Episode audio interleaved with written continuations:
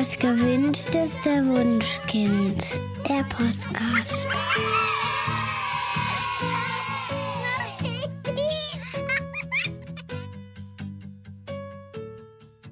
Hallo und herzlich willkommen zu Das gewünschteste Wunschkind, der Podcast. Heute mit Daniel Graf und Katja Seide. Ja, schön, dass ihr auch heute wieder zuhört. Ähm, das Thema ist zwar alles andere als angenehm, aber super spannend. Ich war nämlich vor ein paar Wochen mit meinen Kindern beim Zahnarzt und da wurde tatsächlich das erste Loch in einem Kinderzahn entdeckt. Und boah, das ist ja wirklich ein Endgegner im Kampf gegen das schlechte Gewissen. Karies bei meinem Kind und wo mir doch die Zahnpflege so wichtig ist. Also ich habe mich echt wirklich, wirklich schlecht gefühlt und habe deshalb ganz spontan zu Katja gesagt, komm, lass uns mal einen Fachmann in unseren Podcast einladen, der uns und euch hoffentlich jede Menge Tipps für die richtige Zahnpflege und für die Zahngesundheit geben kann. Herzlich willkommen, Herr Dr. Fickel. Ja, vielen Dank für die Einladung. Ich freue mich sehr, hier zu sein. Lieber Herr Dr. Ficke, Sie sind Professor Dr. Med Dent. Ähm, am Schild meines Zahnarztes steht jetzt ganz schnöde Doktor. Also wir Deutschen sind ja sehr titelaffin und gehen automatisch davon aus, dass bei Doktoren mehr auch mehr ist und wählen äh, ja den Arzt möglicherweise danach aus. Können Sie ein bisschen Licht in den Dschungel der Titel für unsere HörerInnen bringen? Ähm, und ist ein Zahnarzt mit vielen Titeln automatisch besser als der einfache Doktor? Nein, also das kann ich Ihnen gleich von Anfang an sagen. Äh, das spielt eigentlich für die Qualität Ihres Zahnarztes keine Rolle. Äh, es gibt zwei Dinge. Das eine ist die Promotion, also der Herr Doktor. Ja, ähm, im Unterschied zu anderen Fächern ist die Promotion ein bisschen eine Fleißarbeit bei uns am Ende äh, des Studiums. Es gibt sogar ein bisschen jetzt mittlerweile die Tendenz, dass meine jungen Kollegen oder auch die noch Studenten das gar nicht mehr so oft machen. Also früher war das ganz normal, dass jeder Zahnarzt eine Promotion gemacht hat.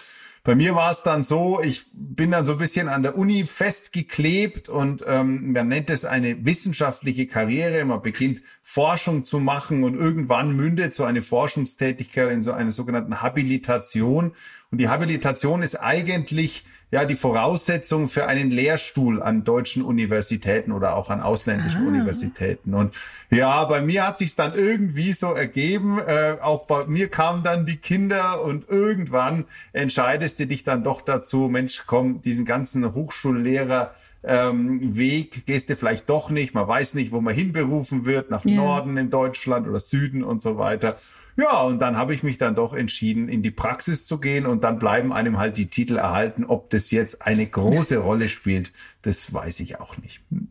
Wonach sollte man denn gucken, wenn man sich jetzt einen Zahnarzt für, sich selbst oder auch für seine Kinder ähm, aussuchen möchte. Also ich kenne Leute, die, die nach der Google-Bewertung gehen, aber das wird es wahrscheinlich nicht sein, oder?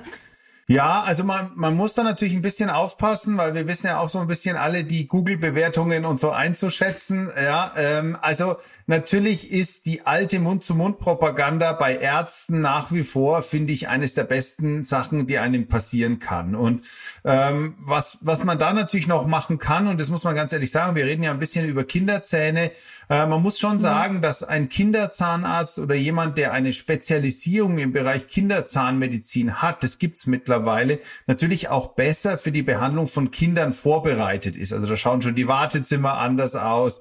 Die haben teilweise die Möglichkeit von Narkosen und ähnliches. Die Behandlungen sind spielerischer. Also das wären mal so ein paar Tipps. Also Mund-zu-Mund-Propaganda, gerade wenn man mit Kindern unterwegs ist, ist vielleicht ein Kinderzahnarzt gar nicht schlecht. Und über was, was mhm. ich vielleicht immer sagen würde, wenn man dann mal in einer Zahnarztpraxis ist, dann würde ich mal so ein bisschen in die Ecken schauen. Ja, das sollte eigentlich alles blitzblank sein, ja, äh, weil Hygiene, das ist das mhm. Wichtigste in unserem Beruf. Also das vielleicht so als okay. ganz kleine Kriterien. Mhm. Ja, definitiv. Also Ärzte lassen sich da auch super viel einfallen. Bei uns in der Nähe gibt es eine Klinik, da ähm, wird nur im Disney-Kostüm behandelt. Also das äh, Wartezimmer ist schon eingerichtet wie ein Märchenwald und da gehen die Kinder super gerne hin. Also äh, da gibt es durchaus kreative Lösungen. Lassen Sie uns mal zunächst darüber sprechen, welche Faktoren sich denn generell auf die Zahngesundheit auswirken. Also die meisten unserer HörerInnen sind ja Eltern und neben der eigenen Zahngesundheit ähm, dürfen wir, dürfen Sie sich noch äh, zusätzlich um die Zähne ihrer Lieben sorgen.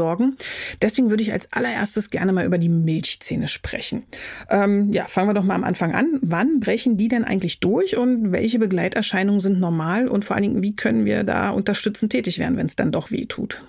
Ja, wenn wir mit den Milchzähnen anfangen, dann müssen wir sagen, wir sehen so bei unseren Kindern oder Säuglingen oder Babys, so würde ich sagen, nach einem halben Jahr ist so sechs bis acht Monate, sagen wir, ist der normale Zahndurchbruch. Meist fängt es im Unterkiefer mit den zwei kleinen Schneidezähnen an.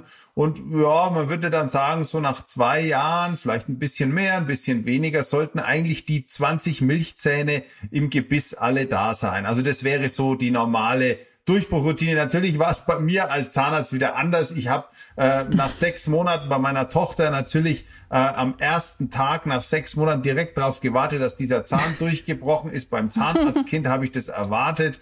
Aber natürlich hat sie sich fast bis zu einem Jahr Zeit gelassen. Ich habe schon Lehrbücher mhm. gewälzt, ob das alles noch normal ist. Aber wie gesagt, da gibt es eine große Varianz. Also das wären mal so die normalen Zahndurchbruchzeiten. Wenn man mal so überlegt, was kann alles passieren, was sind für Begleitungen, Begleiterscheinung. Man darf eins nicht vergessen und das ist gar nicht so ohne. Ähm, der Zahn ist eigentlich der einzige Körperbestandteil, welcher durch die Barriere bricht. Also wir sagen durch die äußere Haut. Ja, wir kennen mhm. das von Fingernägeln und von Haaren, aber da ist natürlich der Unterschied, die wachsen raus und erneuern sich ständig. Mhm. Bei Zähnen ist das mhm. nicht der Fall. Deswegen ist es ein, eine nicht ganz ungefährliche Eintrittspforte für Bakterien, weil wir etwas haben, was diese Hautbarriere durchbricht und sich nicht ständig erneuert. Und deswegen sehen wir schon so in den ersten Wochen oder auch in den ersten Tagen, wenn die ersten Zähne durchbrechen, diese Fieberbäckchen, ja, äh, auch das kann ganz schön stressig manchmal sein, nachts oder auch mhm. tagsüber, die wollen dann auch nicht essen, ja, also das sind so die Begleiterscheinungen. Ähm, so richtig gute Tipps, muss ich ganz ehrlich sagen, gibt's eigentlich nicht. Ähm, es gibt so betäubende Cremes in den Drogerien, da würde ich eher davon abraten, denn das ist extrem, sagen wir mal, schwierig zu dosieren und vielleicht schlucken es die Kinder dann doch runter. Also äh, ich finde eigentlich immer die beste Lösung, wenn es denn mal wirklich schlimm ist, dass man mal ähm, einen Ibuprofensaft über Nacht und so gibt. Der ist auch ein bisschen fiebersenkend, äh, wirkt ein bisschen hm. gegen die Schwellung und gegen die Entzündung. Und das sind so, finde ich, so ein bisschen die besten Tricks, die man in dieser Zeit machen kann. Na, und wahrscheinlich auch kühle Beißringe, wobei die halt nicht eiskalt sein dürfen, sondern einfach nur äh, wassergekühlt sozusagen. Ähm, wann gehe ich denn mit meinem Kind überhaupt das erste Mal zum Zahnarzt? Ähm, und dann, wie, wie häufig soll, sollte man die Zähne kontrollieren lassen? Ja, das ist ein, ein, guter Punkt, denn wir wissen, es kann da viel schieflaufen bei Kindern und Zahnarzt. Also ich sage immer das beste Beispiel, ich habe echt 80-jährige Patientinnen oder Patienten, die gehen nicht gern zum Zahnarzt, weil die immer noch sagen, boah, als zweijähriges Kind hat mich meine, haben mich meine Eltern zum Zahnarzt geschleppt und der hat das und das und das gemacht. Also man sieht, wie mhm. tief das sitzen kann. Ne? Und deswegen, glaube ich, muss man schon ein bisschen aufpassen. Erstmal in der Auswahl des Zahnarztes, haben wir ja schon mal drüber gesprochen. Aber natürlich auch im Zeitpunkt. Ich würde immer Folgendes empfehlen. Ich würde mal im ersten Jahr, wenn der Zahndurchbruch so halbwegs regelmäßig ist oder in den ersten eineinhalb Jahren, würde ich das Kind einfach mal mitnehmen zum Zahnarzt. Das heißt also, ich würde sagen, das heißt ganz normale Kontrolluntersuchung von Ihnen, ja, das Kind ist dabei, schaut sich alles mal an aus der Ferne, ja, und er lernt es einfach mal kennen beim Zahnarzt. Also das finde ich immer ein ganz guter Termin, kann man ja mit der, mit der Rezeption immer ganz gut absprechen. Und dann würde ich sagen, macht man einen Termin aus für das Kind. Ja, da muss man wirklich schauen, dass der Zahnarzt ein bisschen spielerisch ist und auch vielleicht mal, also ich mache es dann immer so, ich puste den dann immer in die Nase und dann sage ich, ach nee, ich bin ja Zahnarzt, ja, äh, und muss mir die Zähne anschauen und dann hat man die eigentlich immer ziemlich schnell. Also ich würde sagen, erstes Jahr, in den ersten eineinhalb Jahren Termin, ähm, einfach mit mhm. der Mami und dem Papi zusammen zum Zuschauen, einfach mal zu sehen, wie riecht's da in der Zahnarztpraxis, wie ist es da? Und dann würde ich sagen, in der Folge einmal einen kleinen Kontrolltermin ausmachen, ob der Zahndurchbruch regelmäßig ist oder ob man denn an den Milchzähnen irgendwas machen muss. Okay, und ähm, wenn die, wenn die ersten Zähnchen erstmal da sind, dann müssen wir ja wahrscheinlich ähm, gleich anfangen zu putzen. Ähm, worauf sollte man denn dabei achten? Also zum Beispiel in Bezug auf, keine Ahnung, Putztechnik oder die Zahnbürste oder also kriegen so kleine Kinder auch schon Zahnpasta? Genau, guter Punkt. Ähm, ist sicherlich ein Punkt, über den wir noch ein bisschen sprechen werden. Welche Zahnpasta und soll es denn Zahnpasta sein? Ähm, mhm. Ja, sagen wir mal, wenn die unteren zwei durchgebrochen sind, ja, da muss man jetzt natürlich nicht jetzt äh, dreimal zwei Minuten putzen. Ja, äh, ich habe das natürlich mhm. versucht als Zahnarzt, logisch, aber ja, irgendwann äh, wird man dann von der Realität eingeholt. Ich empfehle da immer so ein bisschen Wattestäbchen äh, oder zum Beispiel es gibt so Silikonhauben für die Finger, mit denen man so ein mhm. bisschen das Ritual implementiert. Also das Wichtigste würde ich sagen im ersten halben Jahr, äh, wenn die ersten Zähne draußen sind, ist einfach ein Ritual für das Kind äh, implementieren, so dass das Kind weiß, okay, jeden Abend und gegebenenfalls vielleicht auch schon jeden Morgen ist Zahnputzen, ja, das gehört dazu, das ist eine Routine. Ja, und so würde ich das, glaube ich, mal im ersten halben Jahr machen, eher etwa mit einem Wattestäbchen oder Fingerhütchen und dann so mit einem Jahr, ein Jahr und zwei Monate oder so kann man wirklich vorsichtig mit einer kleinen Kinderzahnbürste beginnen, die Zähne auszuwischen.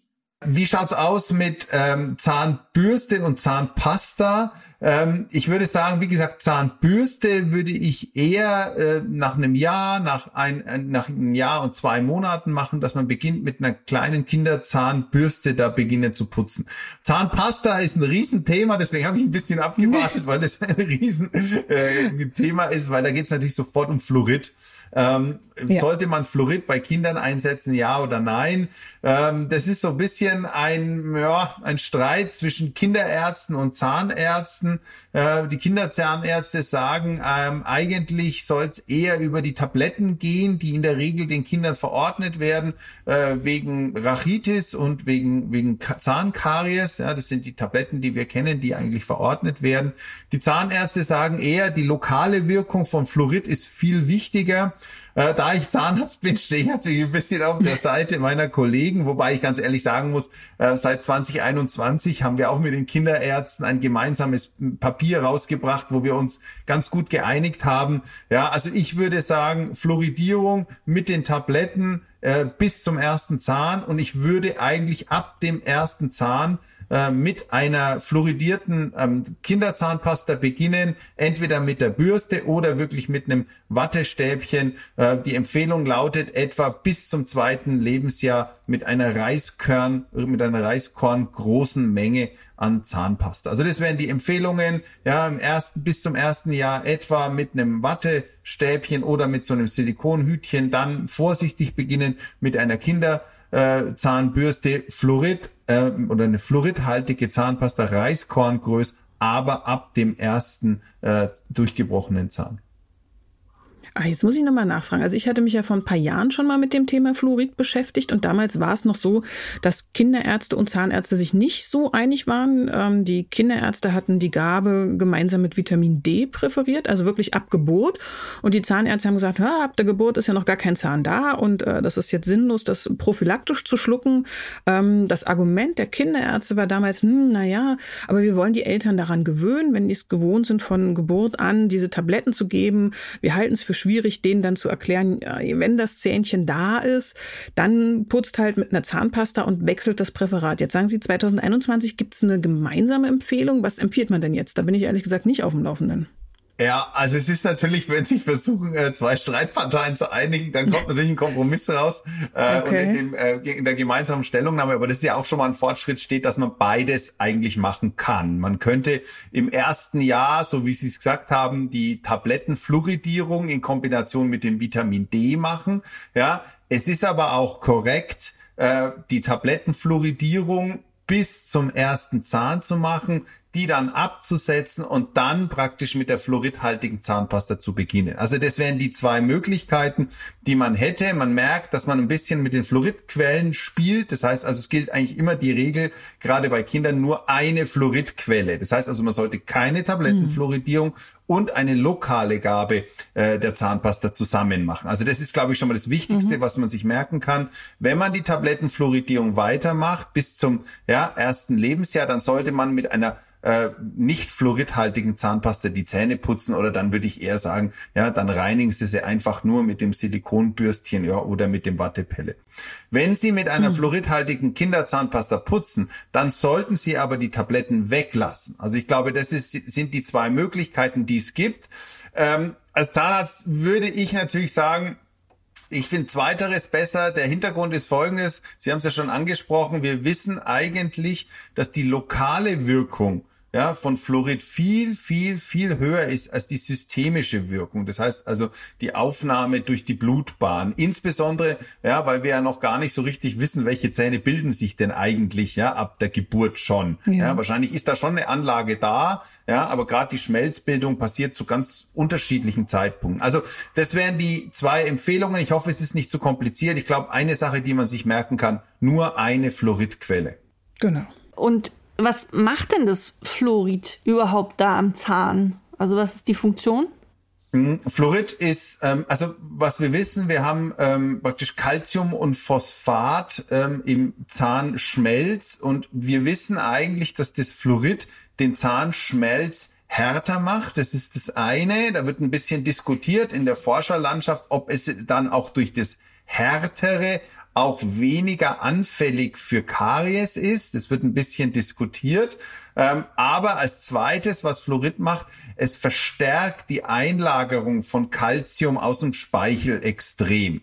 Ja, also das ist so ein bisschen der Hauptpunkt von Fluorid, diese zwei Sachen. Erstens, es macht den Zahnschmelz härter und zweitens, es verbessert die Remineralisierung. Wir nennen es die Remineralisierung. Also bestes Beispiel, man isst einen Schokoriegel, ja, die Bakterien verstoffwechseln praktisch den Zucker, die Säure wird von den Bakterien ausgesetzt auf die Zahnoberfläche. Es beginnt eine Entkalkung der Zahnoberfläche. Und wenn jetzt viel Fluorid zum Beispiel im Speichel ist oder zum Beispiel auch an den Zähnen, dann geht die Einlagerung von Calcium viel schneller, als wenn kein Fluorid da, da ist. Also das sind die zwei Mechanismen, die wir haben.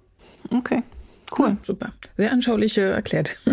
Wie lange sollten denn wir Eltern beim Putzen eigentlich noch unterstützen? Also die Kinder machen das ja wirklich mit einer sehr äh, unterschiedlichen Begeisterung. Ähm, ab wann können wir sicher gehen, dass Kinder das auch alleine übernehmen können? Ja, also man sagt sogar manchmal, äh, da kriegen manche mal ein bisschen einen Schreck, äh, bis zum Grundschulalter, ja, dass wir mhm. äh, nachputzen. Ich halte das auch für sinnvoll, weil äh, ich, ich, ich sag Ihnen nur ein Beispiel. Ähm, zum Beispiel mit sechs Jahren äh, bricht sechs oder sieben Jahren bricht der erste bleibende Zahn durch und der bleibt, äh, der bricht meist hinter den letzten Milchzähnen durch. Und was natürlich passiert, wenn so ein bleibender Zahn durchbricht, dann sitzt der ein bisschen tiefer. Ja, äh, mhm. das heißt, also der wird in der Regel wird der vergessen. Also auch, na klar, wenn Kinder die putzen, weil die wissen gar nicht, Mensch, jetzt habe ich plötzlich einen neuen Zahn dahinter. Und das ist natürlich etwas, wo man ganz vorsichtig sein muss. Und es spiegelt sich auch in den Zahlen wieder, die wir sehen. Zum Beispiel dieser erste Backenzahn. Das ist der Zahn, der am häufigsten in der ganzen äh, in der ganzen Menschheit, also in, im, im, im ganzen Lebensalter verloren geht. Und es könnte schon auch ein bisschen damit eine Rolle spielen, dass der gerade am Anfang sehr stark unterhalb ja, der Kauebene, wie wir sagen, liegt und damit eben schon frühen Schaden bekommt. Also ich würde sagen, bis zum Schulalter äh, würde ich sagen, ist es absolut sinnvoll nachzuputzen. Man kann das ja pädagogisch machen, ja, man kann ja sagen, du putzt und ich, ich check nochmal die, die tiefen Stellen einmal, ja, und dann versucht man gerade eben solche Bereiche eben nachzuputzen. Ähm, manchmal entdecken Eltern, also wie Daniel äh, letztens, eben zu ihrem Entsetzen äh, dunkle Stellen im, im Mund ihrer Kinder, obwohl sie akribisch Zahnpflege betreiben und auch nachputzen. Ähm, wie kann denn sowas passieren? Ja, also da, da fragen Sie natürlich einen Mediziner, der dann irgendwann nach 20 äh, Jahren Medizin dann auch mal demütig wird vor dem System Mensch. Ne? Also man muss ganz ehrlich sagen, es gibt einfach Unterschiede, ja. Und mein Gott, mhm. ich habe Patienten, die kommen 30 Jahre nicht zum Zahnarzt und die haben gar nichts, kein Loch, kein Bakterium, nix. Ja, und dann gibt's Patienten, die mhm. kommen viermal im Jahr. Da können sie jedes jedes Mal können sie irgendwas machen. Also so ist wahrscheinlich die Natur. Ne? Manchmal ist es gemein. Natürlich muss man schon sagen, im Schnitt, wenn wir uns an all diese Dinge halten, über die wir reden, wird weniger Karies da sein. Aber es gibt natürlich auch ja, so, so, solche Ausläufer, wie wir sehen. Also ich würde sagen, das ist eine Milchzahnkaries. Eine Milchzahnkaries geht äh, leider relativ schnell. Umso besser ist es natürlich auch ein Erwachsener schaut da hin und wieder mal rein, weil Milchzahnlöcher sind sehr dunkel in der Regel. Das heißt also, man erkennt es schon sehr gut. Das heißt also, mhm. ich würde schon sagen, das macht da auf alle Fälle Sinn, dass, dass man da hin und wieder einfach mal reinschaut. Es gibt noch eine zweite Erkrankung im Mund, die hat gar nicht so viel mit, ähm, mit schlechter Ernährung oder mit, mit schlechtem Zähneputzen zu tun. Das sind die sogenannten Kreidezähne. Die haben gerade im letzten Jahrzehnt, würde ich sagen, ähm, zugenommen. Das ist wie so, die schauen so milchig aus, die Zähne, werden dann aber auch dunkel. Ja, es ist wahrscheinlich mhm. eine Verkalkungsstörung, die sich da bildet. Und da würde ich vielleicht auch so ein bisschen den zuhörenden Eltern den Tipp geben, immer mal reinschauen, wenn man was Dunkles sieht, ist nicht gut, ja, aber wenn man auch so was mhm. schwammig-weißes sieht, ja, wir sagen manchmal sogar cremeartig schaut es aus, da würde ich auch mal frühzeitig schauen, zum Zahnarzt zu gehen, weil gerade solche Kreidezähne, je früher sie behandelt werden, desto besser ist auch die Prognose. Mhm. Okay. Eins der größeren Probleme mit kleinen Kindern ist ja häufig auch eine länger anhaltende Zahnputzverweigerung. Also das kennen wahrscheinlich viele zuhörende Eltern. Also allein beim Anblick der Zahnbürste werden dann die Zähne zusammengepresst und egal wie viel man ganz geduldig zuredet, unter Umständen hat man absolut keine Chance, die Zähne zu putzen. Haben Sie denn irgendwelche Geheimtricks, wie wir Kinder dazu bringen, ja, etwas, etwas dem äh, Zähneputzen zugewandter zu sein? Da fragen Sie jetzt wahrscheinlich eher den Vater als den Zahnarzt. Also als Zahnarzt kann ich Sie haben ja einen reichen Erfahrungsschaft von Eltern, die gesagt ja, haben, Mensch, Herr Dr. Fickle, das hat bei uns super funktioniert. Genau, genau.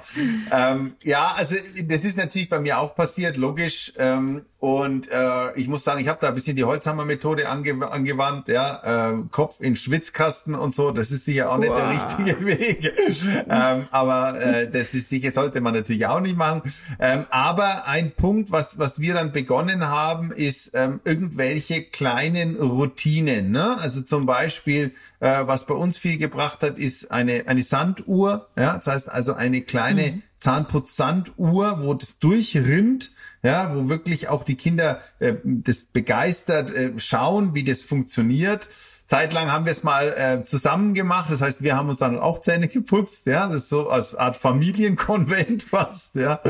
Ähm, mhm. Dritter Tipp ist, den ich noch so ein bisschen mitgeben kann, ist ähm, gerade die die äh, Kinder sind manchmal ein bisschen von der von der Technologie begeistert. Also wir hatten mal Schlafbesuch und da hatte das Kind eine elektrische Zahnbürste ja, das war dann natürlich schon so mit, mit fünf oder sechs oder so.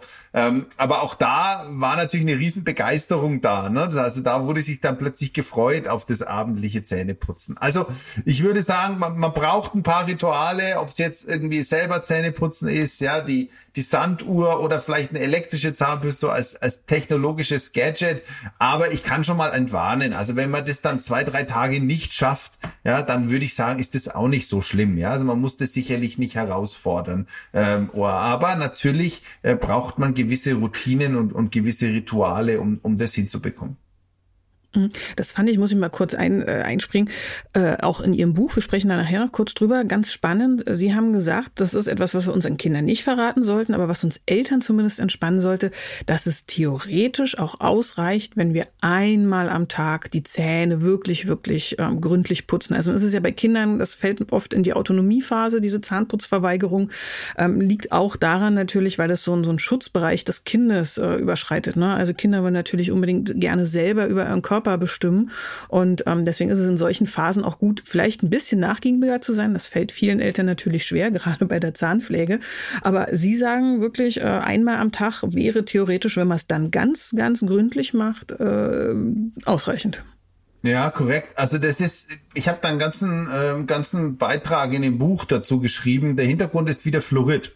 Also wir wissen, Fluorid ist wahrscheinlich sehr viel wichtiger als das eigentliche Putzen der Zähne. Das heißt also, das Aufbringen von Fluorid auf die Zahnoberfläche ist das Entscheidende. Ja, und wahrscheinlich reicht es, wenn man das einmal am Tag wirklich gründlich auf alle Zahnoberflächen macht. Da man das aber in der Regel, auch wir Erwachsene, ja, in der Regel nicht gründlich machen, äh, empfehlen wir schon zweimal am Tag für zwei Minuten ja. das zu machen. Aber natürlich für einen absoluten Zahnputzprofi, der es schafft, praktisch alle Zähne zu erreichen, vielleicht auch die Zwischenräume zu erreichen, würde einmal am Tag ein, ein, ein, ein gutes Reinigen ausreichen. Aber verraten Sie es nicht.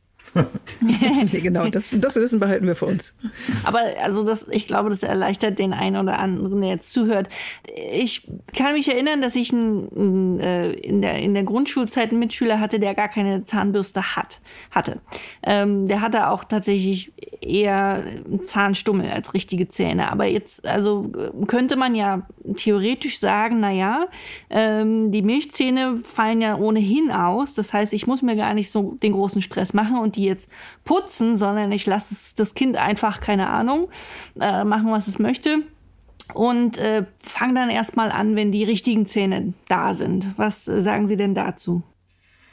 Ja, es gibt da natürlich viele Argumente, die dagegen sprechen, schon beginnen mit dem, was die gesagt hat, Stummel, ne? Und man ist natürlich, man weiß selber, wie das ist, wie das dann im Kindergarten oder in der Schule ist. Aber das Hauptargument, was da absolut dagegen spricht, ist die Schwierigkeit der Behandlung von Kindern und das Setzen von Trauma, muss man ganz ehrlich sagen. Das heißt also, mhm. wir wissen, ein, ein Kind ist mit einem Milchzahnkaries oder mit einer sehr tiefen Milchzahnkaries, das ist extrem schwierig zu behandeln und kaum eigentlich ohne wirklich Trauma vom Zahnarzt zu behandeln. Deswegen, ja, würde ich sagen, das ist eigentlich für mich das Entscheidende, Wichtig ist, dass man praktisch jetzt äh, dieses Trauma nicht bei den Kindern implementiert und damit versucht, mit Prävention und Prophylaxe die Milchzähne zu erhalten. Und wir haben ja schon gehört, das ist eigentlich mit wenig, mit wenig Methoden ganz gut möglich. Also Haupthintergrund ist, ja, wir kümmern uns um die Milchzähne, um wirklich, äh, da wirklich einschneidende Erlebnisse beim Zahnarzt zu vermeiden.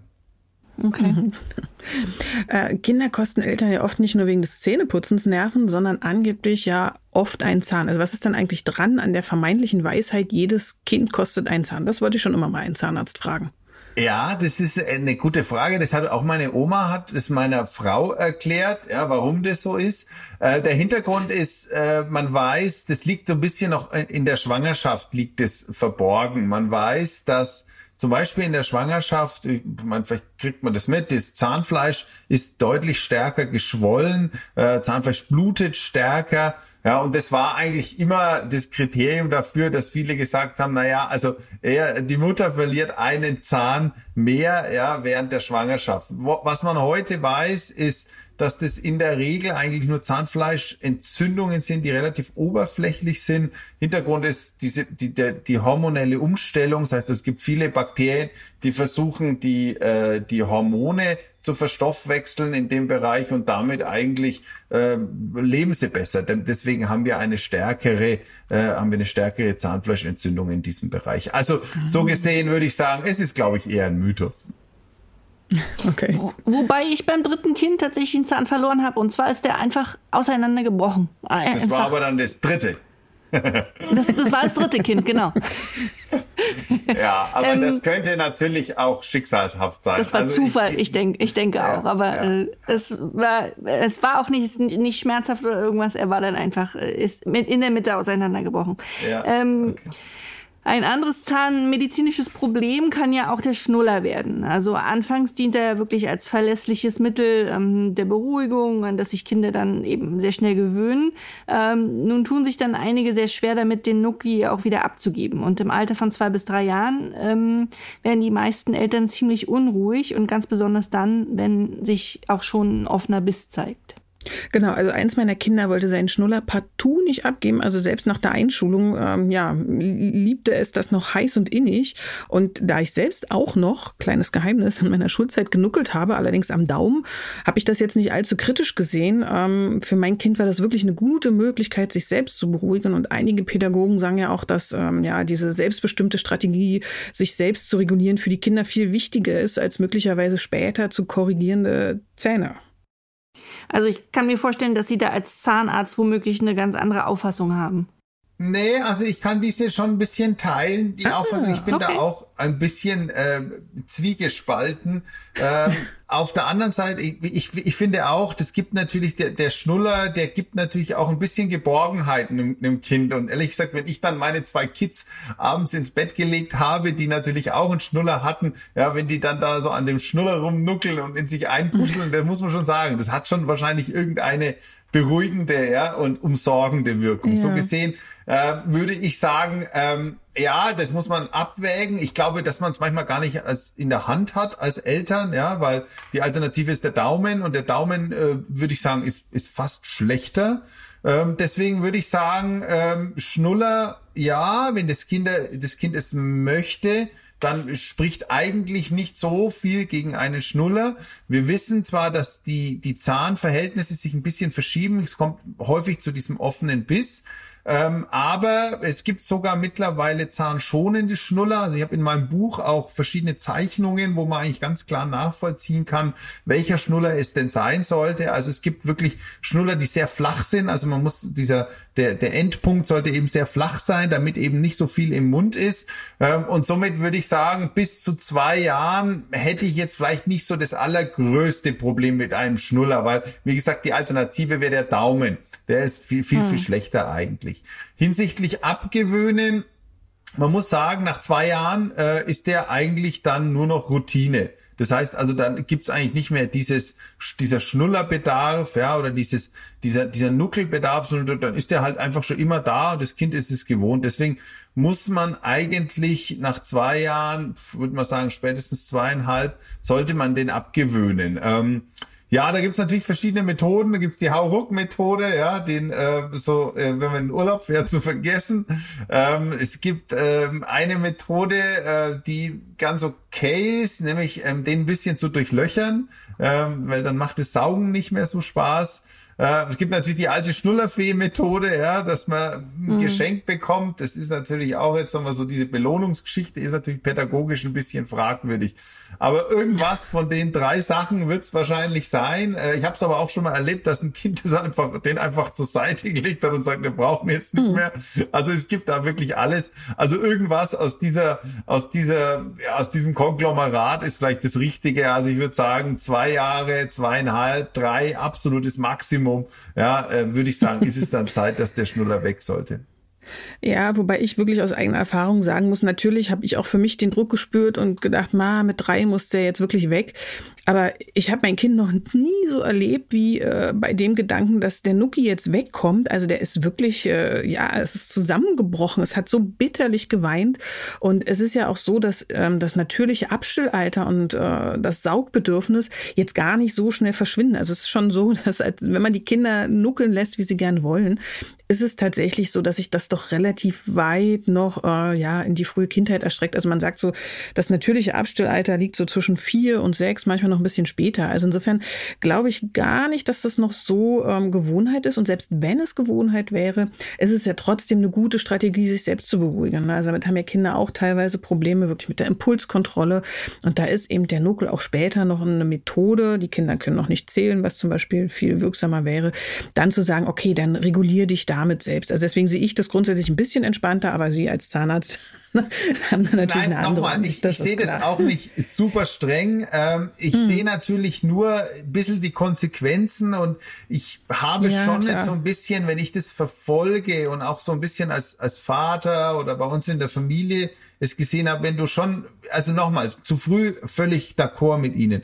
Aber ich okay. sehe schon, wenn man äh, mit zwei oder vielleicht zweieinhalb oder drei Jahre, dann hat man wirklich das Gefühl, das schafft man nie, diesen Schnuller, ja. Aber dann ähm, kriegst du irgendeine Möglichkeit, den Schnuller wegzukriegen und eigentlich zwei, drei Tage später ist es, als ob der niemals da gewesen wäre. Also das ist meine Erfahrung, die ich in diesem Alter habe. Aber es, wie gesagt, es gibt natürlich extreme individuelle Varianten in ja, diesem Bereich. Das funktioniert bei den meisten Kindern auch. Also äh, ein, eins meiner Kinder hat den einfach abgegeben. Das war völlig unproblematisch, genau. aber fürs andere war es wirklich ein absolutes Drama.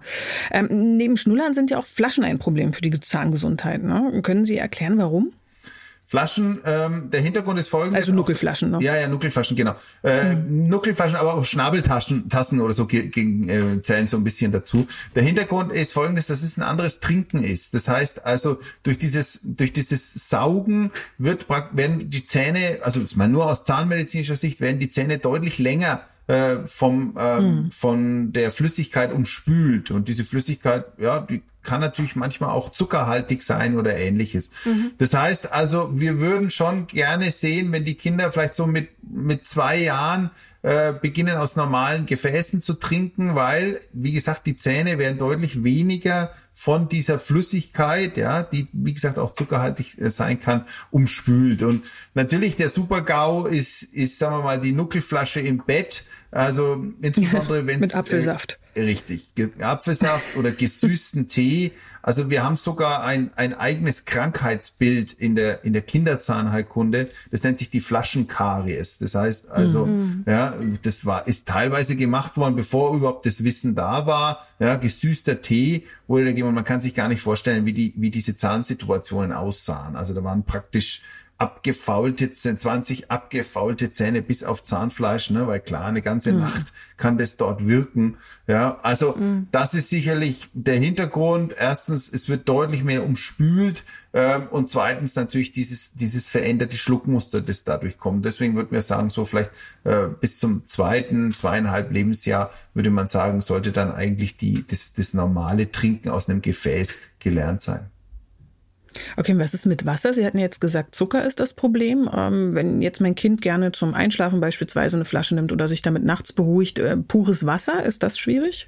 Haben wir ehrlich gesagt auch gemacht. Äh, wir, das ist problemlos, äh, würde ich sagen. Ja, das heißt also ähm, natürlich würde man, auch die Kieferorthopäden sehen das schon gerne, ja, wenn das Schluckmuster sich ein bisschen umstellt früh, ja, aber ja. auch da würde ich, gebe ich Ihnen zu 100 Prozent recht, wenn das dem Kind gut tut, ja, dann würde ich das absolut machen. Wasser scheint keine so eine große Rolle zu spielen, auch Milch scheint interessanterweise nicht ganz so schlimm zu sein, wie wir es immer denken, ja.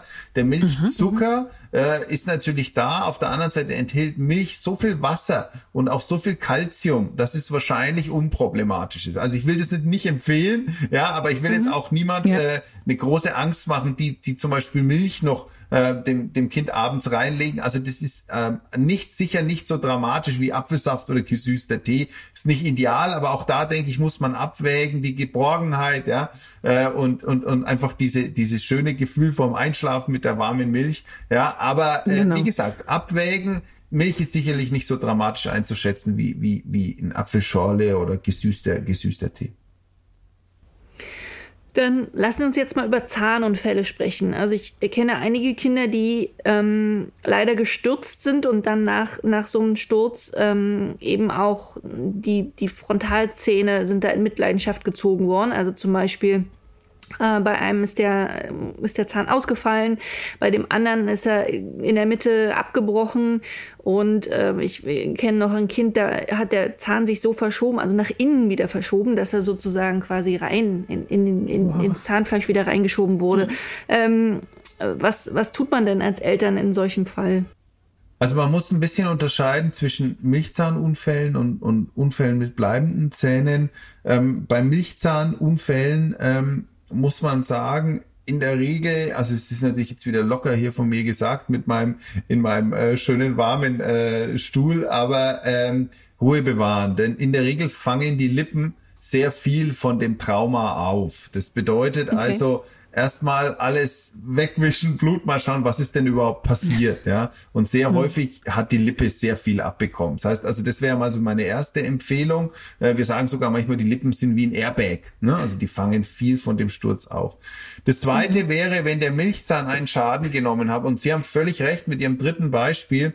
Das ist ehrlich gesagt sogar das, was am, sehr, am allerhäufigsten passiert, eine sogenannte Intrusion. Das heißt also das Hineindrücken der Zähne in den Kiefer. Man kann sich das vorstellen, oder? Die Kinder stürzen und es drückt wirklich diesen, diesen Zahn durch den, durch den Vorgang, drückt es in den Kiefer hinein. Der Hintergrund ist folgendes. Die Kiefer sind noch relativ ja, wild, ne? äh, die Kiefer ähm, sind noch relativ weich. Das heißt also, es wird eher ein Zahn reingedrückt, als dass er bricht. Ähm, mhm. Das Gute ist, man macht in der Regel nichts, denn man weiß sehr häufig, ja, diese, kommen die Zähne praktisch von selber wieder raus und der Hintergrund ist folgendes. Unter dem Milchzahn wächst ein bleibender Zahn. Ja, und mhm. das, was man am allermeisten vermeiden möchte, ist, dass man diese Zahnentwicklung des bleibenden Zahnes schädigt. Also erste Nachricht wäre, so wenig wie möglich machen bei Verlagerung der Zähne.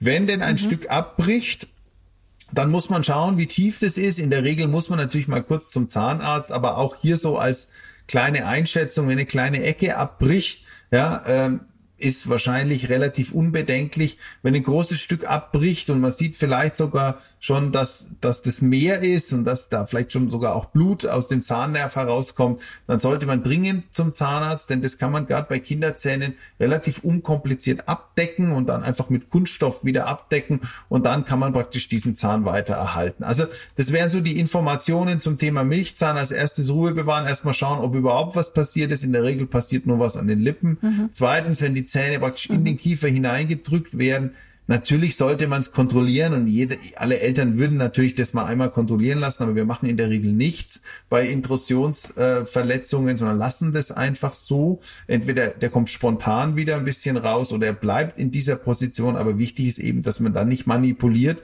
und den Keim dann von dem nächsten Zahn schädigt. Und das dritte wäre, wenn ein Stückchen abgebrochen ist, wenn es ein kleines Stückchen ist, kann man das in der Regel so belassen. Wenn es ein größeres Stückchen ist, ähm, dann ist sogar Zeit ganz entscheidend, weil dann dann wissen wir, je schneller man dann beim Zahnarzt ist und das, das abdecken kann, desto besser. Auch vielleicht noch ein kleiner Nebentipp.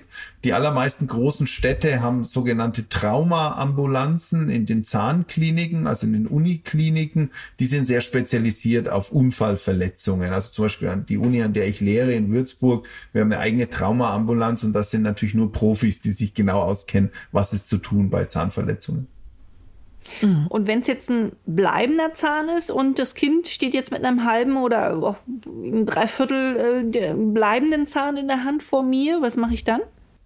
Ja, ist natürlich äh, absoluter Horror. Ähm, was man sagen muss, ist, das Wichtigste ist, auch hier sollte man eine Sache im Kopf haben, man kann sehr viel mehr verwenden, als man denkt. Ja, also mhm. alles, was sie finden, das klingt jetzt ein bisschen lapidar, aber alles, was sie an Zahnstückchen finden, bitte mitnehmen. Mhm. Ja, also ich mhm. höre das oft, dass dann Patienten sagen, na, das hätten sie ja eh nicht mehr verwenden können oder so.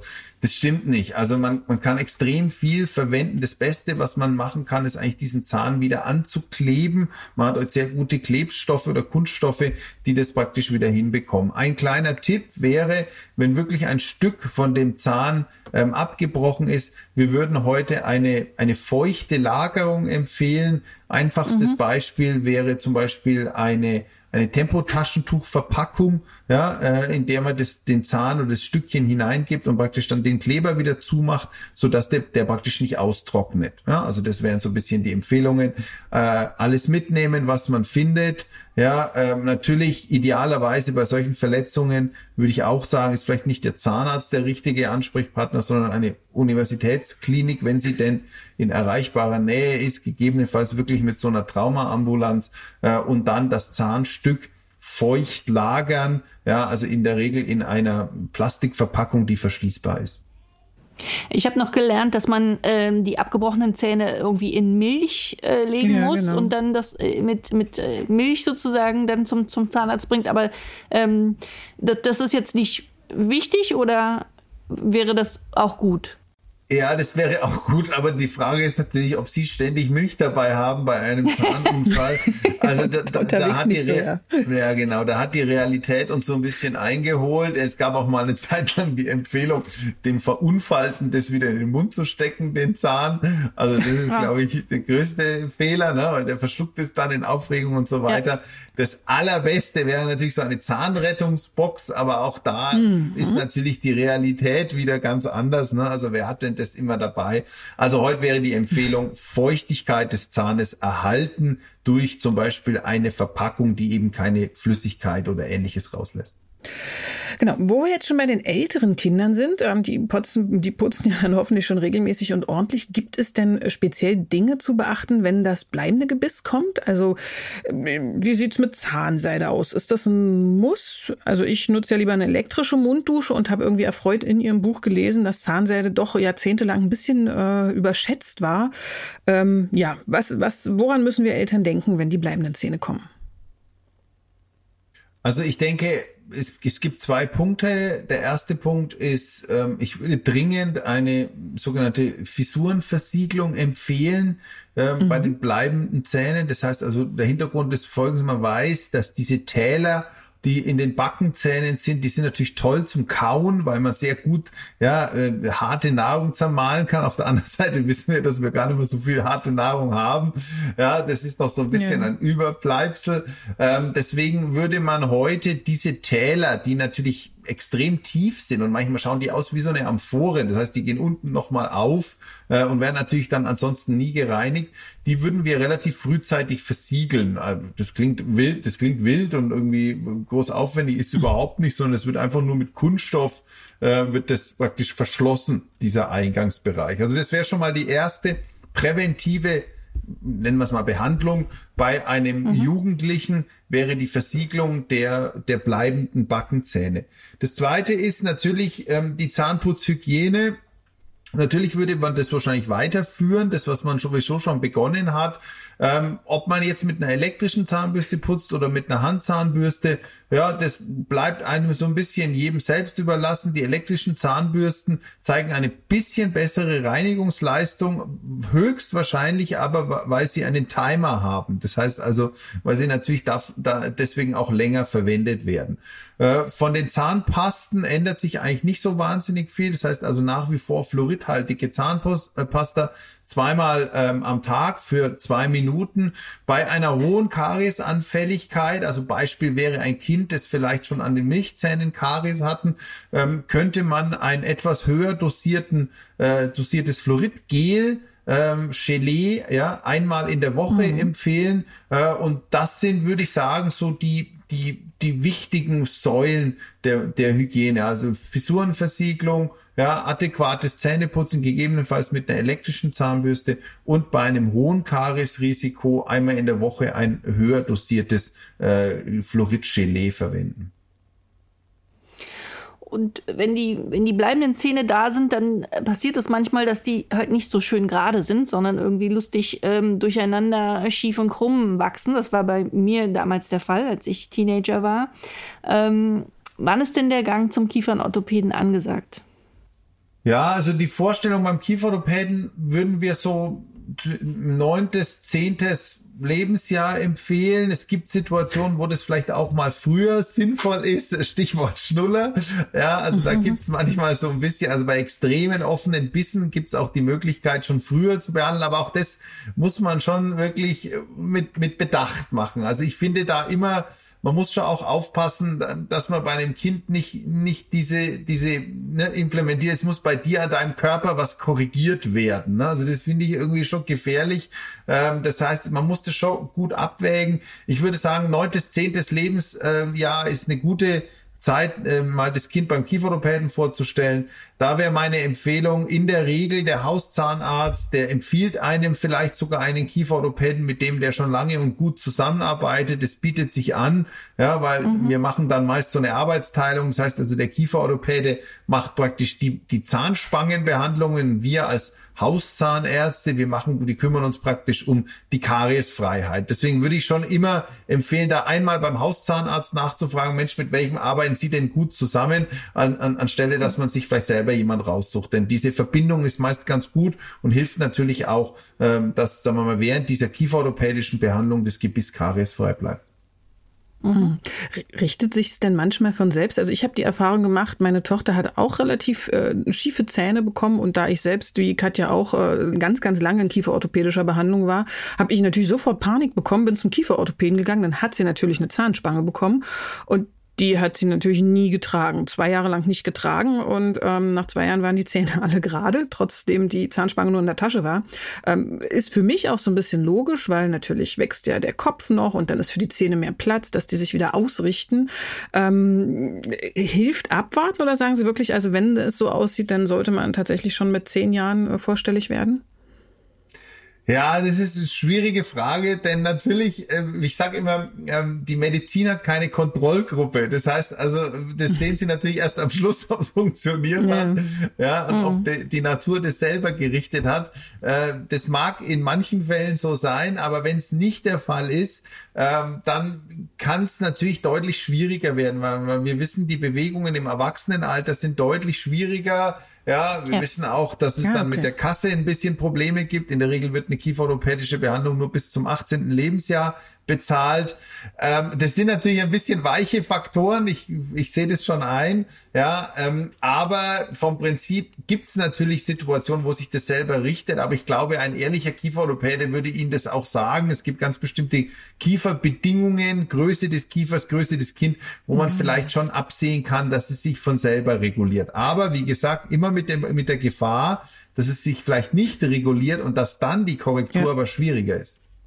Okay, genau, bei mir war das, bei mir war das so, äh, ich habe als Teenager die, die, Spange auch nicht wirklich gut getragen, äh, muss ich ehrlich sagen. Mhm. Und meine Zähne sind schief geblieben. Mhm. Und ich habe jetzt als Erwachsene das, das halt nachgeholt und habe halt, also meine Zähne mussten dann abgeschliffen werden und äh, ich habe sehr viel Geld dafür gelassen. Ähm, es war extrem unangenehm, muss ich schon sagen. Ähm, aber jetzt habe ich gerade Zähne und das, das ist auch, ähm, also das ist ein ganz anderes irgendwie Sein, finde ich. Also ich kann viel mhm. offener lächeln zum Beispiel mittlerweile. Ähm, also ja, Daniel, nein, ist äh, nicht in allen Fällen wird's gut. ja, okay, dann äh, warte ich mit dem Beispiel. anderen Kind nicht ab. Genau, perfektes Beispiel, was Sie da bringen. Ja, genau. Also äh, und das, was Sie beschreiben, ist auch richtig, denn wir wissen natürlich, dass die Kiefer im Erwachsenenalter natürlich viel stärker mineralisiert sind und Zähne müssen bewegt werden und je stärker und kompakter ein Kiefer ist, desto schwieriger sind die Bewegungen. Ne? Ähm, deswegen, oh. das ist der Hintergrund, genau. Okay, und wo wir gerade bei den unangenehmen Sachen sind, wie sieht's denn mhm. eigentlich mit den Weisheitszähnen aus? Also ähm, ich bekomme im Umfeld mit, dass die wirklich sehr, sehr häufig gezogen werden und bei mir wurde das auch gemacht, äh, ja, als ich jugendlich war und das war wirklich überhaupt gar keine schöne Erfahrung die ich irgendwie jedem gern äh, ersparen würde. Also war beim ersten Mal wirklich ganz schlimm. Das tat unglaublich weh und bildete sich dann Abszess in der Wange, der dann immer aufgeschnitten werden musste und irgendwelche Sachen reingesteckt wurden, damit alles abläuft. Und dann hatte ich natürlich totale Panik vor der zweiten Operation und die war total entspannt. Das hat nichts wehgetan. Ich brauchte nicht eine einzige Schmerztablette. Die Zähne waren einfach hoppla die hopp raus. Wie ist denn da im Moment ähm, ja das Vorgehen? Wird das ähm, ja lieber vorsorglich gemacht oder wartet man bis zu einem bestimmten Punkt ab? Kann ich vertrauen, dass der Zahnarzt dann sagt, die müssen jetzt raus oder irgendwann raus? Ähm, ja, wie ist denn da der Sachstand? Ja, gutes Beispiel. Ähm, ich habe das in meinem Buch äh, Die Weisheitszähne, das Trauma einer ganzen Generation genannt. Ja, ja. Weil das ist ja wirklich, äh, also ich kann mich noch erinnern, das war bei uns am Schulhof äh, das Thema. Ja, ein bisschen schwierig, Ihnen eine Empfehlung zu geben, denn die Empfehlungen schwanken ein bisschen. Eine Zeit lang, also zum Beispiel meine Generation, ja, da gab es, glaube ich, keinen einzigen, der nicht die Weisheitszähne entfernt hatte. Mhm. Dann kam mal eine Zeit, ich würde mal sagen, so vor 15 Jahren, war man sehr konservativ und hat gesagt, Weisheitszähne müssen eigentlich nicht entfernt werden. Ja. Heute sehen wir wieder ein bisschen, dass es doch Situationen gibt, ja, wo ein Weisheitszahn so blöd liegt, dass er vielleicht den Zahn davor gefährdet. Und ich habe schon einige Patienten, wo es kurz vor knapp ist für den Zahn davor, ja, weil der Zahn eben so blöd liegt und so eine Entzündung bekommen hat und damit eben diesen Zahn davor jetzt gefährdet hat. Und das ist natürlich der Super-GAU, ne? Nur weil hm. man eine, eine Behandlung nicht machen möchte oder, oder was auch immer, ja, weil sie unangenehm ist, verliert man jetzt eigentlich einen, einen bleibenden und wichtigen Zahn. Ich würde heute Folgendes sagen. Wir empfehlen äh, heute die Entfernung von Weisheitszähnen, wenn es absehbar ist, dass diese Zähne Probleme machen. Und dann würden wir sie eher etwas früher entfernen, ja, Lebensalter 14, 15, 16, sowas um die Ecke, mhm. ja, äh, vielleicht mhm. ein bisschen später. Hintergrund ist auch wieder folgendes, in dem Alter sind wahrscheinlich die Wurzeln noch nicht komplett ausgebildet. Ja, und das ist das, was Sie beschreiben, ja, weil wenn die Wurzeln ja. komplett ausgebildet sind, ja, dann kann das ein, ein Horroreingriff sein, ne, weil, weil natürlich die liegen irgendwo unten im Kiefer, jetzt muss man die Wurzeln zersägen und was auch immer. Boah, das heißt, also da ist Gänsehaut, eigentlich ja. die, ja, die schonendere ähm, Empfehlung wäre, zu diesem Zeitpunkt ihn zu entfernen. Also, als, als Maßgabe würde ich schon sagen, kann man da den Zahnärzten vertrauen, denn in der Regel machen es die Zahnärzte nicht selber. Das heißt also, die schicken mhm. sie zu einem Kieferchirurgen oder zu einem chirurgisch versierten Zahnarzt und damit kann man, glaube ich, schon davon ausgehen, dass man da eine objektive Entscheidung bekommt. Also Maßgabe wäre, Sie werden heute entfernt, wenn es denn absehbar das, äh, ist, dass sie Probleme machen. Und ich glaube, das kann man als Laie vielleicht auch schon mal so ein bisschen sehen, wenn man ein Röntgenbild sieht und sieht, Mensch, der Zahn, der liegt ja. schon halb unter dem Zahn davor. Ja, ich glaube, dann ist jedem klar, ja, dass das irgendwann mal ein Problem geben wird, ja, weil diese Zähne ja fast auf Kontakt auf Kontakt liegen. Ja, damit sind wir quasi fast am Ende unseres heutigen Podcasts. Ähm, können Sie denn für unsere HörerInnen abschließend nochmal zusammenfassen, welche Dinge denn wirklich essentiell für eine gute Zahnpflege sind? Ich würde gerne nochmal auf die Zahnseide zurückkommen. Da hat man noch nicht drüber gesprochen. Ja, das, vielen Dank. Äh, das ist äh, auch so ein bisschen der Aufhänger in meinem Buch gewesen, die Zahnseide, denn die Zahnseide war so ein bisschen das Lieblingskind aller Zahnärzte genau. und wenn man sich die wissenschaftlichen Studien anschaut, dann hat Zahnseide eigentlich nie das gehalten, was, was so ein bisschen ihm unterstellt wurde. Ähm, Ach, auch hier an. ist wahrscheinlich Fluorid wieder der Hauptpunkt. Ja, wir wissen, mhm. dass die Wirkung von Fluorid äh, die Wirkung von Zahnseide bei, bei weitem überdeckt. Also ich will gar nicht sagen, Zahnseide sollte man nie mehr machen, sondern ich sage einfach, ja, für den absoluten Superprofi ist das das, das, das, das, das, das Körnchen obendrauf. Ja, ist das die Krönung mhm. der perfekten Zahnhygiene. Ähm, ich würde aber sagen, wenn man mal davon ausgeht, dass ähm, Großteil der Deutschen sich 30 äh, Sekunden jeden Tag einmal die Zähne putzen, dann äh, wäre wahrscheinlich schon viel gewonnen, wenn man eher die Zahnpflege ja. etwas äh, intensiviert mit einer etwas längeren Zahnputzdauer, zum Beispiel mit Fluorid äh, und dann, wie gesagt, dafür vielleicht die Zahnseide weglässt. Also das wäre so ein bisschen meine Empfehlung. Und die zweite Empfehlung ist äh, vielleicht nochmal abschließend dazu, dass man, glaube ich, die Wertigkeit der Milchzähne nicht unterschätzen sollte. Denn äh, manchmal mhm. herrscht es schon noch vor, so nach dem Motto, naja, Milchzähne, was soll's? Wir kommen ja eh bald raus und es gibt schon auch Behandlungen, die muss man vielleicht selber bezahlen bei den Milchzähnen. Ja, aber es ist gut investiertes Geld. Es gibt zum Beispiel wirklich sehr interessante Studien, die zeigen, die Kinder, die an Milchzähnen weniger Karies hatten, die hatten auch an bleibenden Zähnen weniger Karies. Ja. Woran mhm. das genau liegt, wissen wir nicht, aber das hat sicherlich auch was damit zu tun, wie man eben sowas implementiert, Hygiene und ähnliches. Also das wäre ein bisschen mein Appell. Äh, passen Sie auch auf die Milchzähne auf, denn wenig Behandlung in diesem Alter ja, sorgt auch dafür, dass man dann später im Erwachsenenalter lieber zum Zahnarzt geht.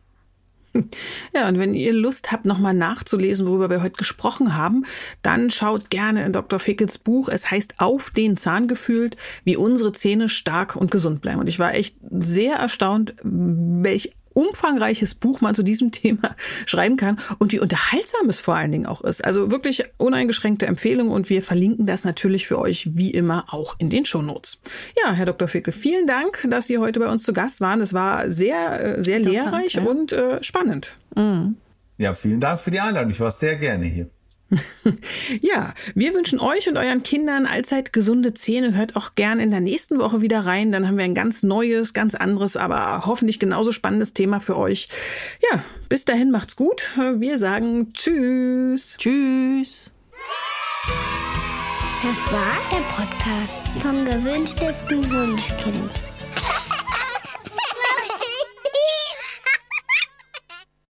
Dieser Podcast ist eine Produktion der Audio Alliance.